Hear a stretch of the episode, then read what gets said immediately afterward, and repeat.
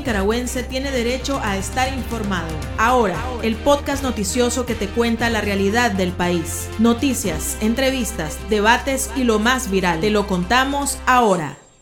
Bienvenidos al podcast de Artículo 66. Les saluda Marlin Balmaceda. Wilmer Benavides nos presenta un vistazo de los titulares que han marcado este día. Experto electoral es llevado a las celdas de la modelo por el régimen de Ortega. Partido C por L lanza su propia campaña digital por la libertad de los presos políticos en esta Navidad. Exrea política y exiliada Ana Gabriela Nicaragua relata su drama tras secuestro en México. Iniciamos el podcast ahora correspondiente a este miércoles, primero de diciembre de 2021. Las 5 del día. Las noticias más importantes.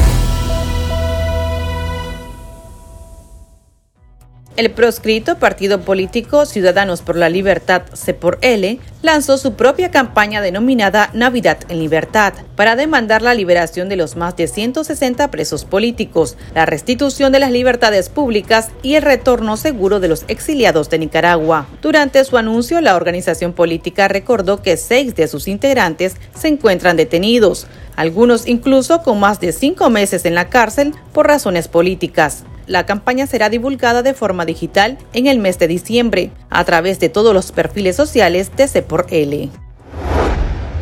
El nuncio apostólico en Nicaragua, Waldemar Stanislao Somertag, afirmó que la Santa Sede, así como la Anunciatura Apostólica, están intercediendo para lograr la libertad de todos los presos políticos en el país.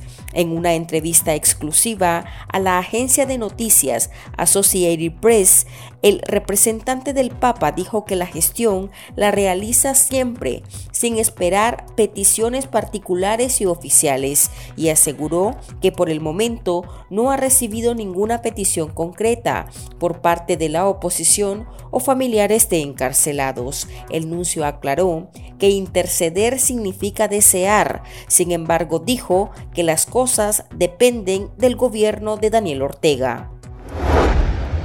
Familiares de las presas políticas Amanda Girón y Evelyn Pinto confirmaron a artículo 66 que las opositoras fueron trasladadas al sistema penitenciario de mujeres conocido como La Esperanza en Tipitapa, en medio de secretismo y sin informarles a sus parientes. Evelyn Pinto fue detenida arbitrariamente el 6 de noviembre, un día antes de las ilegítimas elecciones presidenciales, mientras que Samantha Girón fue detenida el 9 de ese mes y está siendo acusada por supuesto ciberdelito. La articulación de movimientos sociales y organizaciones de la sociedad civil denunciaron el arresto arbitrario del consultor Harry Chávez, de 64 años, experto en proyectos de observación electoral, participación ciudadana y procesos electorales, y quien trabajó durante muchos años en la Fundación IPADE. Según la ONG, Chávez fue detenido por el régimen de Ortega el 6 de noviembre, un día antes de las votaciones en Nicaragua y este miércoles se dio a conocer que fue trasladado al sistema penitenciario conocido como La Modelo, sin notificación alguna. A los familiares de Chávez se les ha negado la comunicación con el preso político desde que fue arrestado arbitrariamente.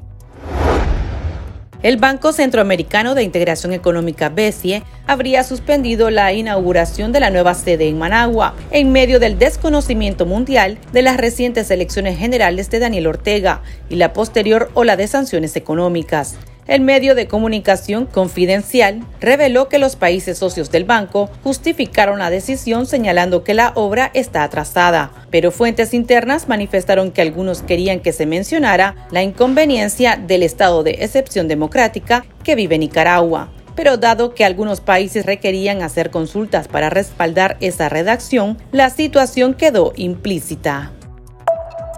El pulso. Le medimos el ritmo a la realidad.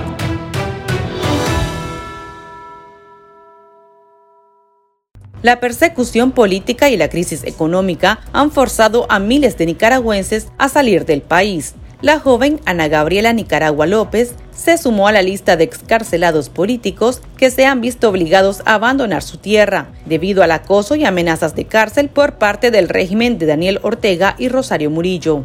En su búsqueda de libertad y con la esperanza de obtener asilo político en Estados Unidos, se enrumbó hacia el norte de manera irregular, acompañada de su pareja y el niño de la misma. Tocó tierra estadounidense el 25 de noviembre. Sin embargo, en su travesía, su vida quedó en las manos de un cártel delincuencial en México, auto llamado el Cártel Juárez Nueva Generación. Artículo 66 conversó con la ex rea política originaria de Managua, quien narró la odisea que tuvo que pasar para poder salir del país. Aquí su relato. Yo salí el 3, el 3 de noviembre de Managua, me dirigí a Somoto, no, llegamos en la noche. El 4 yo estoy cruzando el puesto fronterizo del Espino. De ahí pues comienza mi travesía a Honduras, recorrimos toda Honduras, eh, nos quedamos cuatro días ahí en Honduras. Al día siguiente, después de esos cuatro días, este, nos movimos a Guatemala.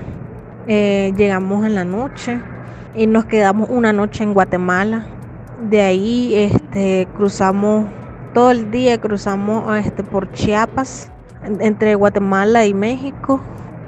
Antes de llegar a, a Villahermosa, nos quedamos dos días ahí. Al día siguiente, después de esos dos días, nos empezamos a movernos, tomó la noche, nos estábamos moviendo por noche. Eh, nos intercepta un grupo armado. Nos bajan, este, ellos nos montan a otro vehículo y nos llevan este, a una bodega que ellos le dicen. Primeramente llegué yo, mi pareja y el niño bueno, nos dice que no nos van a pasar nada, que este, estaban súper armadísimos, con montañas, con chalecos antibalas, con cascos, con el emblema de México, que no nos iba a pasar nada, que no nos preocupáramos. Bueno, de ahí llegan con otro muchacho que lo estaban agarrando del cuello. Ya cuando miramos que al muchacho lo estaban agarrando del cuello, ya eso ya no estaba bien, ya, ya sonaba algo ya más peligroso, pues. No queríamos aceptar quizás la realidad de que ya estábamos secuestradas nos meten a otra bodega contiguo. A él pues lo empiezan a golpear brutalmente, le quiebran palos. Él, está esposado con las manos hacia atrás. Luego llega otro grupo de seis personas más, perdón, siete personas más con una señora hondureña. Eh, nos meten, pues ya el pánico empieza pues a calar en nosotras de que, la verdad que todas éramos mujeres, entre el niño varón de nosotras dos niñas chiquitas de 4 y 7 años y un varón, pues el único varón que iba ahí y más, más el muchacho que estaban torturando. Nos meten, todo el mundo llorando, ya ellos entran armados, armadísimos. Eh, nos piden que entreguemos todo lo que traíamos. Teléfono, dinero, prendas, todo, todo, todo.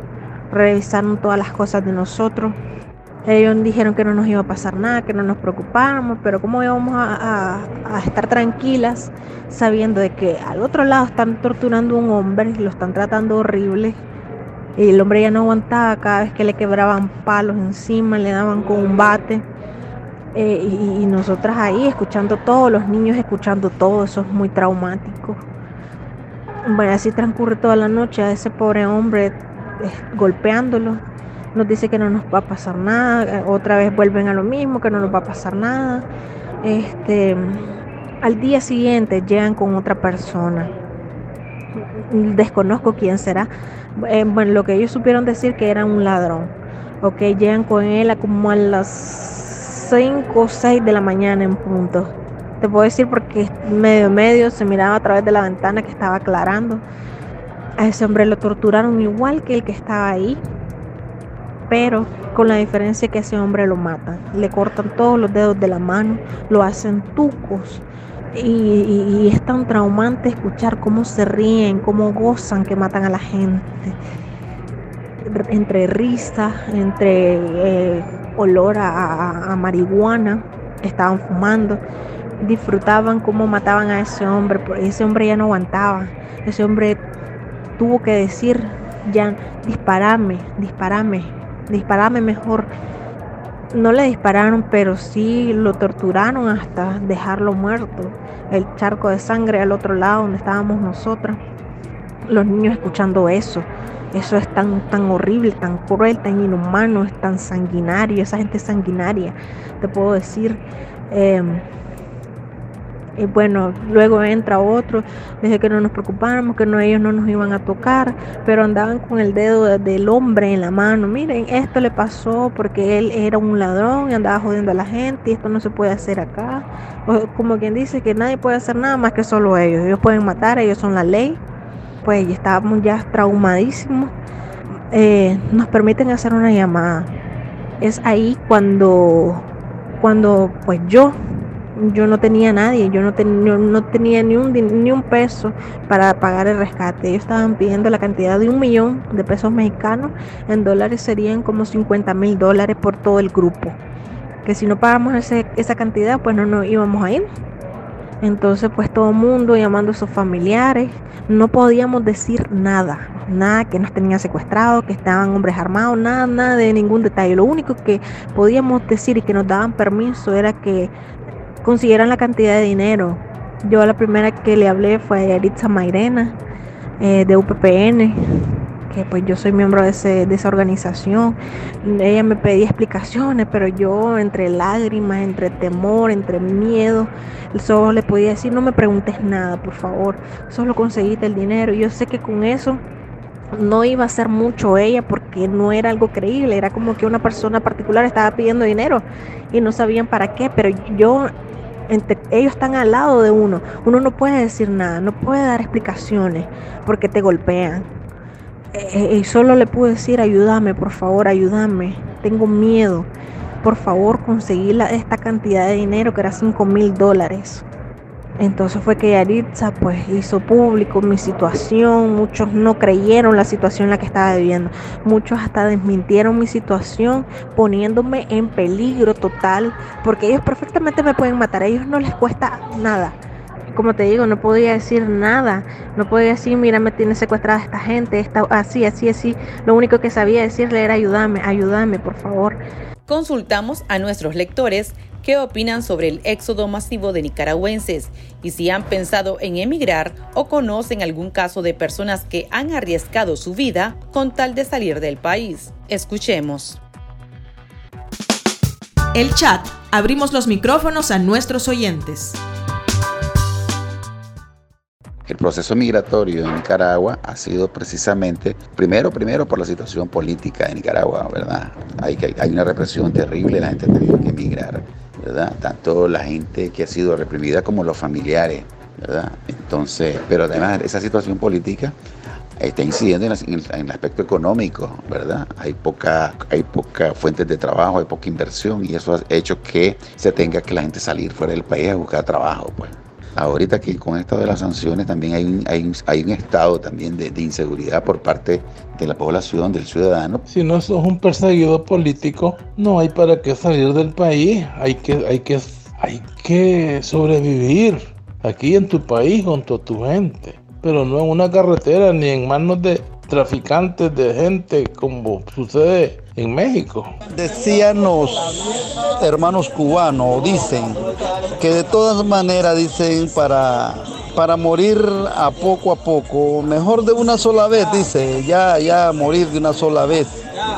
Entonces, eso es lo que está pasando el éxodo nicaragüense también. Para, para morir poco a poco en Nicaragua, con la, con la esperanza que llevamos con el régimen, mejor la gente sale desesperada a buscar vidas en otros lados algunos salen con, mala suerte y, caen en manos de, esos grupos irregulares. Entonces, es duro pues lo que pasa y esa es una realidad que está pasando en Nicaragua, el éxodo nicaragüense de todos los inmigrantes que salen, por lo que ya no se puede en Nicaragua con este régimen totalitario. Todos esos muertos y todos esos heridos se les puede anotar en la cuenta para Daniel Ortega y su camarilla luego que Ana Gabriela Nicaragua solicitó ayuda para su rescate. Esto fue lo que sucedió. Bueno, transcurrieron los días, la familia vendió todo lo que tenía, todo, absolutamente todo, la, gente que estaba ahí, que nos estaban acompañando, los seis, vendieron todo, quedaron sin un peso. nosotras por nuestra parte, mi pareja, yo, Yo no tenía ni un centavo, fue que así los muchachos me ayudaron un poco, la familia de ella nos ayudó, me ayudó. Vendió también todo lo que tenía. Hoy está pues están sin un peso, pero gracias a Dios estamos bien, te puedo decir que el dinero pues se recupera, pero la vida no. Créeme que fue una fue tan traumante que hasta el día de hoy hasta escalofrío me da esta situación, recordarlo. El niño no puede ver o no puede escuchar a alguien con el acento mexicano y que hable duro porque le da temor escuchar, porque ellos hablan así fuerte para intimidar a la gente. O ver a alguien con armas, el niño se, se espanta demasiado. El niño en, el transcurso de esos cinco días que estuvimos secuestrados, porque esa es la palabra, aunque ellos le quieran llamar detención, no existe detención cuando está un grupo armado y te está deteniendo sin ningún, ellos no son nada, no son autoridades, ¿ya? El niño en el transcurso fue cuando él sacó lo que tenía porque él no tenía ningún tipo de expresión cuando lo secuestraron. Él no lloró, él no gritó, él nada, estaba como en shock. Al transcurrir los días el niño ya comenzó a sacar todo eso que tenía, a llorar, a decir que tengo miedo, no quiero estar aquí nos preocupamos demasiado. A mi pareja, este, eh, alguien que le estaba ayudando mandó un voucher. No, parece que no quería mostrar su, su información y, los secuestradores estaban muy molestos. Llamaron a mi pareja y le dijeron, mira, si esta persona no manda completa la información, te vamos a, a cortar la mano. Y te va a pasar lo mismo que le pasó a aquel hombre. Entonces mi pareja entra en pánico, se pone a llorar, tenía miedo por su vida estaba al borde. Parece que las mismas amenazas se le enviaron a la persona y pues la persona accedió. Pudo, pudieron sacar el dinero que ellos estaban pidiendo, pero sí hubieron amenazas. Por mi parte también, yo les dije, yo no tengo dinero, yo no tengo dinero para, para dar un rescate. Le digo, bueno, me dice, vamos a tomar otras medidas, ya, ya en un tono un poco más amenazante. Eso fue un día antes de que nos sacaran vamos a tomar otras medidas, me dice. Yo, yo estaba, tenía miedo, porque ya sabía de, lo que eran capaces. Yo ya había escuchado perfectamente cómo ellos torturan a la gente y había visto cómo torturan a la gente. Pero gracias a Dios, misericordiosos, te puedo decir que al día siguiente, en la mañana, nos dicen, alisten sus cosas, ya se van, y todo el mundo alistando, mucha gente dejó muchas cosas, todo lo que podía, lo echaron en las mochilas. Yo en mi mochila eché, dejé, varias cosas ahí eh, y salimos. Nos llevaron al mismo punto donde torturan a la gente porque, eh, eh, bueno, después de que mataron a ese hombre nos llevaron a otro lado. Te puedo decir que cuando nos sacan estaba un olor a sangre, ay, asqueroso. Ay, lo recordé. Un olor terrible a sangre. Nos trasladan a otras bodegas donde había un montón de gente más, como 30 te puedo decir. En la misma situación, ellos ya habían pagado 2 millones de pesos mexicanos, creo que son como 100 mil dólares. Ellos ya tenían fecha de salida, pues nosotros pues apenas estábamos llegando, nos dije que no nos preocuparan este, que pues tratáramos de conseguir dinero para que pudiéramos salir. Te puedo decir el día que salimos, eh, bueno, después que nos trasladan a, la misma abogada donde, torturan a la gente, volvimos a ver a esa gente armada. Yo sentía que el corazón se me iba a salir por, por la boca al ver todo eso. Digo yo, puchica, al final creo que sí nos van a matar, dije yo, al escuchar este, perdón, al ver este, a ese montón de hombres armados otra vez. Eh, nos reúne y nos dice no se preocupen, ya se van. Nos devolvieron al menos el teléfono, no todas las cosas. Al niño le robaron este su teléfono, a mi pareja sí le regresaron el teléfono. Se robaron mucho dinero que la gente llevaba, yo llevaba dinero. Y este nos trasladan a Villahermosa y nos dejan en, unos, en un parque. Eh, yo, mi pareja, el niño, y una señora de, Honduras. Nos dejan en un parque, a los otros seis los dejan en otro parque, pero cerca. Eh, a la otra persona que torturaron este, lo dejaron largo, de ahí no pude saber más de él. ya no tuve comunicación. Este, con los muchachos tuvimos comunicación, ya casi no andábamos pila en el teléfono, nos reunimos, buscamos la manera de pues cómo, cómo quedarnos en un lugar porque estábamos ahí solos, con mucho miedo porque esa zona es de ellos. Toda esa zona es de ellos, es controlada por ellos. Te puedo decir que tienen cámaras por todos lados. Ellos controlan todo, todo, todo. Te digo que todo el mundo está vendido ahí. Solo piden información y ya está. Eh, gracias a Dios, pues a mí me mandan un poco de dinero. Pude retirar este dinero en la Western. Eh, pude pagar un hotel, nos quedamos dos noches. Ya nos sentimos más tranquilos. Bueno, no tan tranquilos porque sabíamos que estábamos todavía en su territorio, sabíamos que pueden llegarnos a buscar y volvernos a hacer lo mismo, pero por lo menos ya no estábamos en manos de él. Después tomamos la decisión, pues, de que con más calma, de que debíamos continuar. Al final ya estábamos ahí y regresar no era opción. Yo no puedo, yo no puedo regresar a Nicaragua ya, porque pues era inminente que o me arrestan, o me arrestan, o me desaparecen, o simplemente me matan porque el gobierno no quiere a nadie que regrese, que salió de su país y regrese nuevamente. Yo soy escarcelada política, soy perseguida política y pues con todo esto teníamos mucho miedo de ver hacia atrás porque ya ya, ya sabíamos lo que, lo que todos ellos hacen.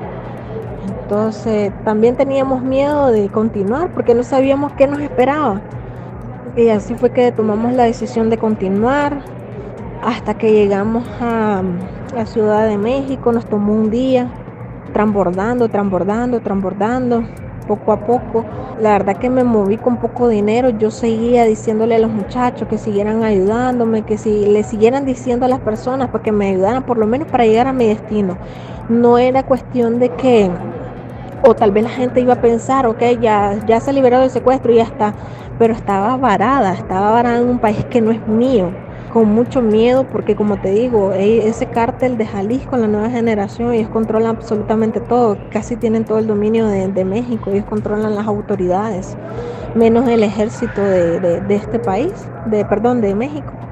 Y pues así fue como nos aventamos hasta que llegamos a nuestro destino, gracias a Dios, personas que me siguieron ayudando, me dijeron, toma, toma, este poquito, aunque sea, y todo iba sumando para yo poder llegar hasta mi destino, que era eh, la frontera. ¿Qué pasa cuando me entrego? Pues el oficial que nos, nos detuvo nos dijo que no nos iba a pasar nada, que, todo iba a estar bien, que ya estábamos en manos de ellos. Y pues fue así que eh, estuve cuatro días en detención e inmigración. Ahorita estoy en un albergue eh, solo a mí me liberaron, a mi pareja no la he liberado, ni a su niño. Y estoy a la espera, la verdad. Solo, bueno, hoy ya me voy de acá y pues nos vamos a reunir en el punto de, de, la, misma dirección. Y pues ya te cuento un poco de mi historia, la verdad que es muy triste. Te digo, no le quise decir nada a mi familia, no quise que tomarla en cuenta en esto porque ya era algo muy doloroso. De hecho, en el 2018 ya había pasado una situación muy, muy complicada con lo de mi secuestro por el gobierno y volver a, que mi mamá pasara esto de nuevo, no, no quise, la verdad. Me duele mucho eh, no poder tan siquiera saber que estaba pasando una situación tan difícil y que supiera de nuevo que estaba secuestrado y peor con gente que me podía matar. No quería que mi mamá pasara este dolor tan feo. Por eso me aboqué a mis amistades, gracias a Dios me dieron respuesta, hicieron todo lo posible. Estoy muy agradecida con mis amigos y con las personas que me ayudaron para poder reunir el dinero. Muchos no atendieron al llamado porque no creían de mi situación. Pero te puedo decir que hoy doy gracias a Dios porque estoy completa con todo mi cuerpo, de que estoy aquí, que estoy libre y que puedo dar testimonio de lo que me pasó. Hoy solo estoy esperando a mi pareja para reunirnos y poder continuar con nuestra vida. Yo siempre voy a seguir pidiendo libertad para los presos políticos, libertad para Nicaragua porque ese, el motivo de irme era porque quería hacer algo por Nicaragua, por mis amigos, por los muchos presos que hoy están en las cárceles, poder seguir levantando la voz, poder seguir denunciando. Y lo voy a seguir haciendo con un poco más, puedo decirte, de libertad que la que tenía en Nicaragua. Para estar al tanto del acontecer nacional y conocer las voces calificadas sobre la realidad nacional, ahora el podcast informativo sobre Nicaragua.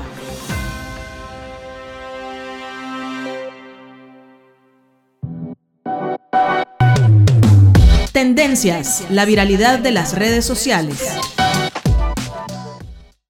Estados Unidos confirmó este miércoles su primer caso de contagio de la variante Omicron. El caso ha sido detectado en California y corresponde a un individuo que regresó a Estados Unidos procedente de Sudáfrica el 22 de noviembre. Autoridades sanitarias del país norteamericano informaron que el individuo estaba totalmente vacunado y ha experimentado síntomas leves que están mejorando. Este día la Organización Panamericana de la Salud sugirió a los países de América elevar su vigilancia para detectar oportunamente esta variante del COVID-19.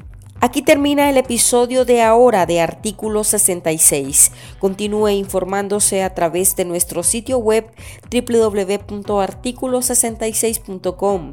Síganos en nuestras redes sociales. Nos encuentra en Facebook, Twitter e Instagram y suscríbase a nuestro canal de YouTube. Hasta la próxima. La información veraz y de primera mano está ahora. No te perdás el podcast noticioso que te cuenta la realidad del país. Compartí y pasa la voz.